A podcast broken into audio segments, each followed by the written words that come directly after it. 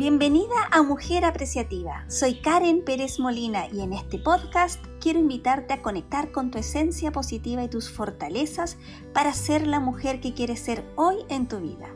Aquí te mostraré cómo contemplar desde tu alma para dejar florecer lo más importante y preciado de cada momento en la vida. Sí, de cada momento en la vida. Si quieres iniciar este camino para ser una mujer positiva y apreciativa, este es el lugar. Quédate que ahora comenzamos. Hermoso día para todas, todas las mujeres apreciativas que estamos en este espacio para vibrar y seguir avanzando en el camino del autodescubrimiento.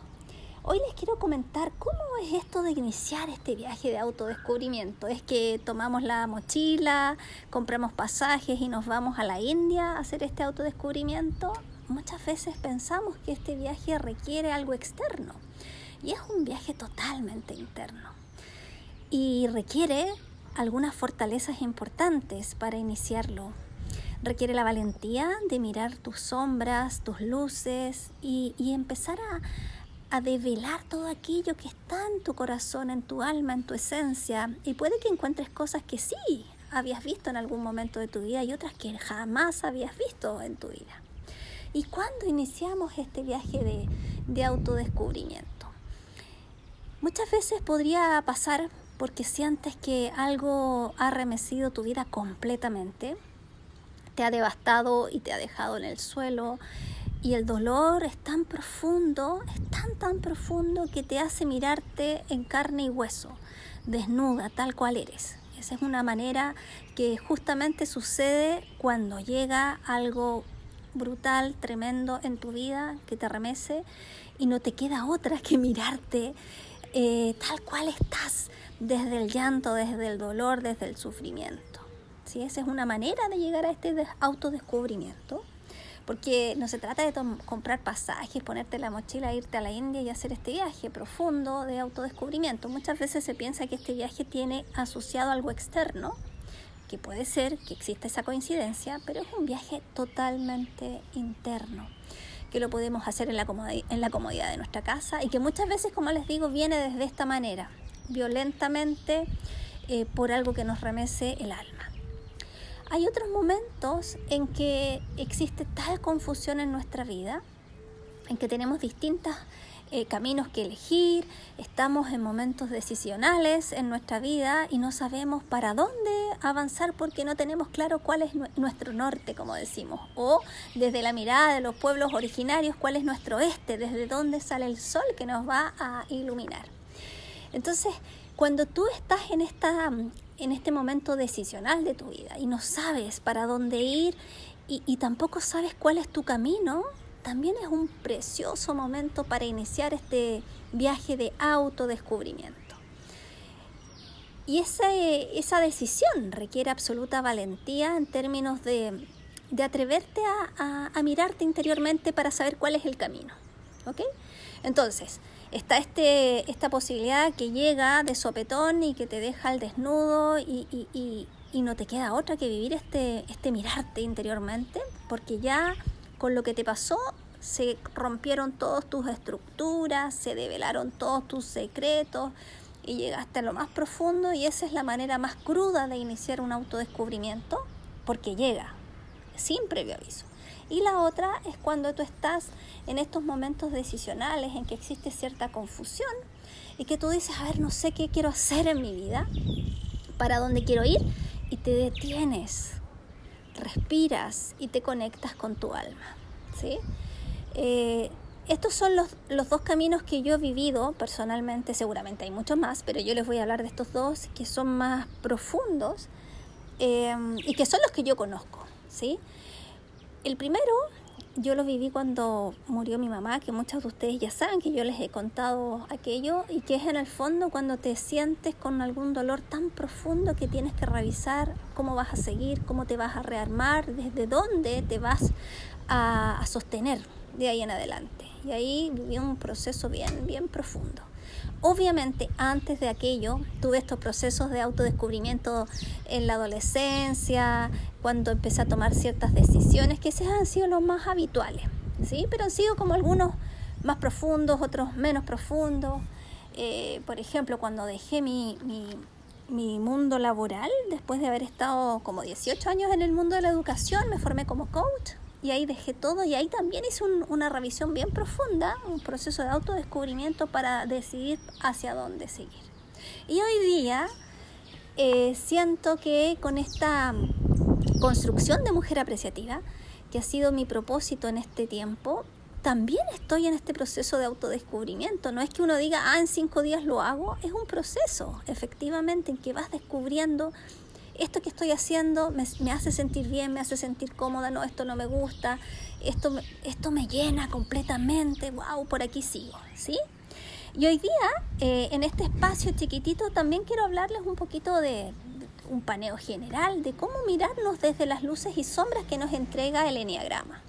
Y el Enneagrama, desde esta lógica, es un mapeo de la personalidad que tiene muchos, muchos años eh, y que de alguna manera nos invita a mirar nuestra forma de ser, de cómo enfrentamos el día a día, desde cómo pensamos, cómo hacemos, cómo, cómo sentimos. Y es como desde, nuestro, desde nuestra alma eh, pura, podríamos decir, salen nuestras sombras, porque el enneagrama, trabajado desde la mirada de la personalidad, eh, muchas veces se focaliza en las sombras que tenemos, ¿ok? Pero lo que yo hoy día les voy a hablar obviamente de estas sombras que son importantes porque te muestran muchas cosas tuyas, pero también hay muchas luces desde la mirada apreciativa. Entonces es una mirada del enneagrama con visión apreciativa, ¿sí?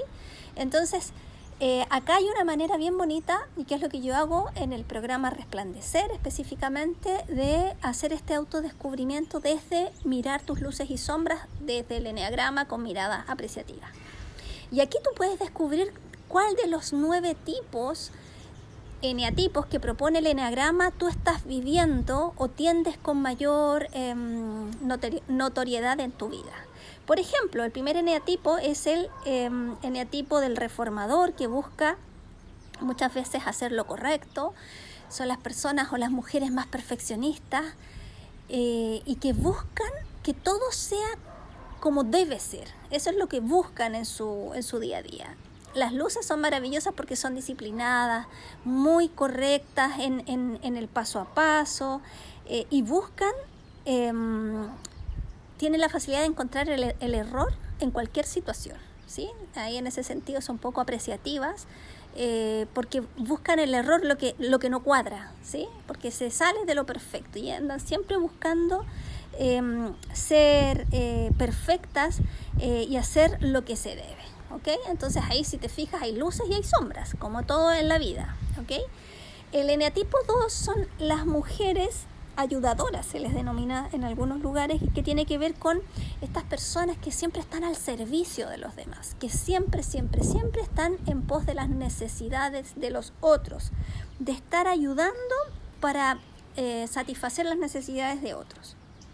Y acá las luces son maravillosas porque son muy queribles, buscan ser aceptadas, ser amadas, em, pero muchas veces se dejan de lado, dejan de lado sus propias necesidades en virtud de las de los otros, ¿ok?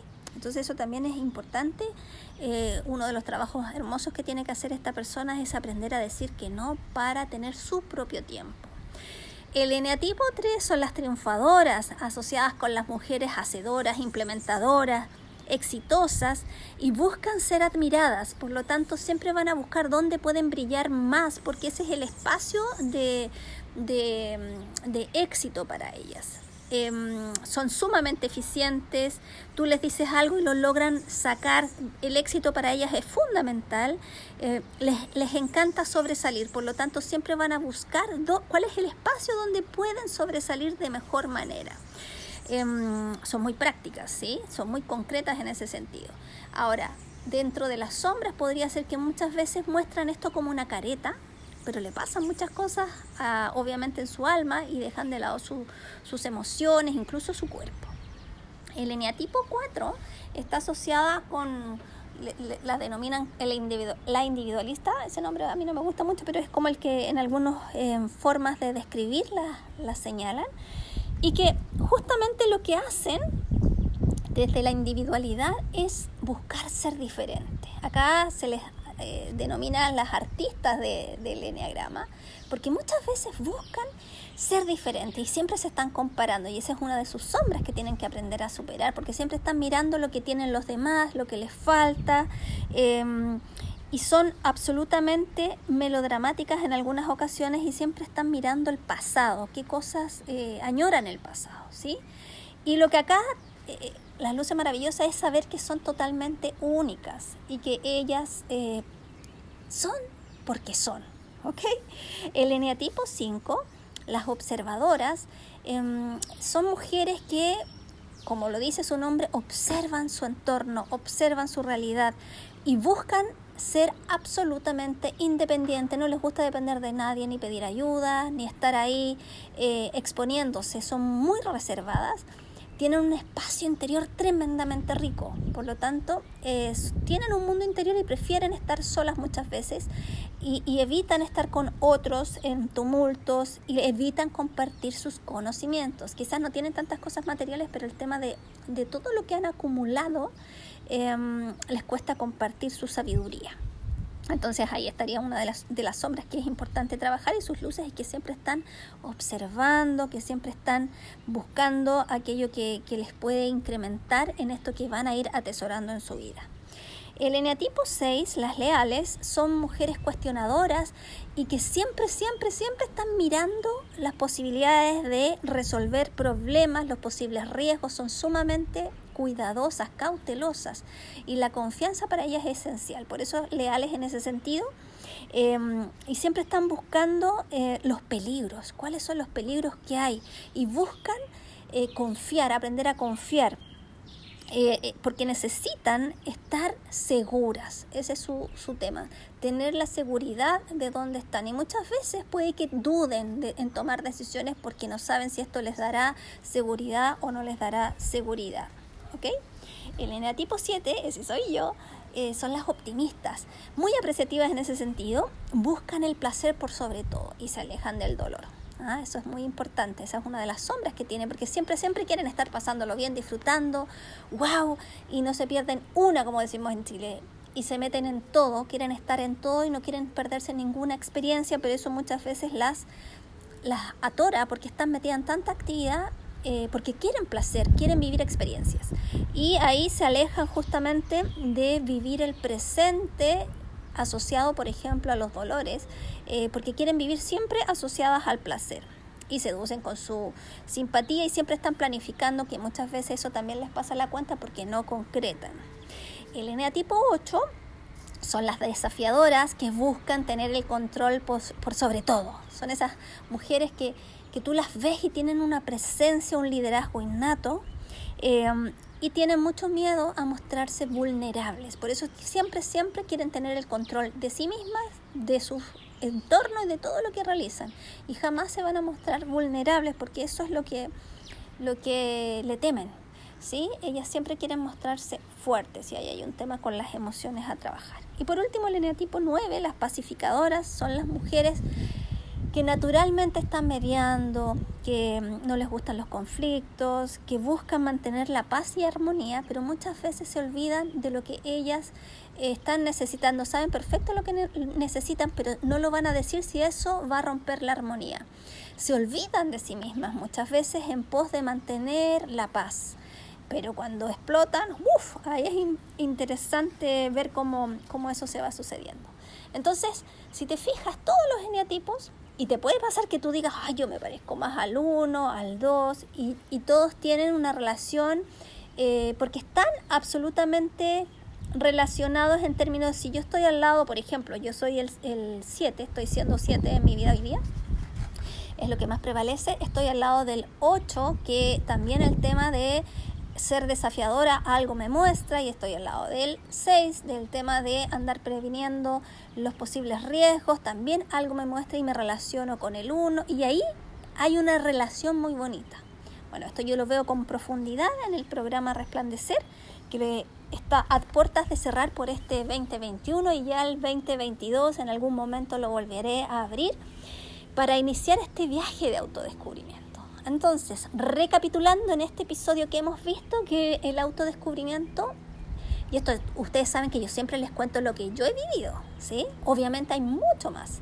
El autodescubrimiento, hay dos maneras bien potentes de vivirlo. Uno, cuando vives algo fuerte que te remece y te desnuda el alma y no te queda otra que mirarte. Y otra que es cuando estás en un momento de confusión, de no saber para dónde ir, ahí también te miras y tomas decisiones porque no sabes eh, o, quieres más claridad, te miras internamente para saber cómo continuar. Está pasando un avión acá arriba en mi, en mi casa. Ustedes saben que este podcast yo lo grabo en mi casa, en la terraza, para que se escuchen los pajaritos, para que tengan esta energía. Hoy día Lima está con un sol maravilloso. Siempre Lima está, yo digo luminosa porque está nublada, blanca, blanca. Y hoy día hay un sol rico con una energía maravillosa que quiero entregarles a través de estas palabras para que vayan descubriendo cuáles son sus luces, cuáles son sus sombras y poco a poco ir cultivándolas.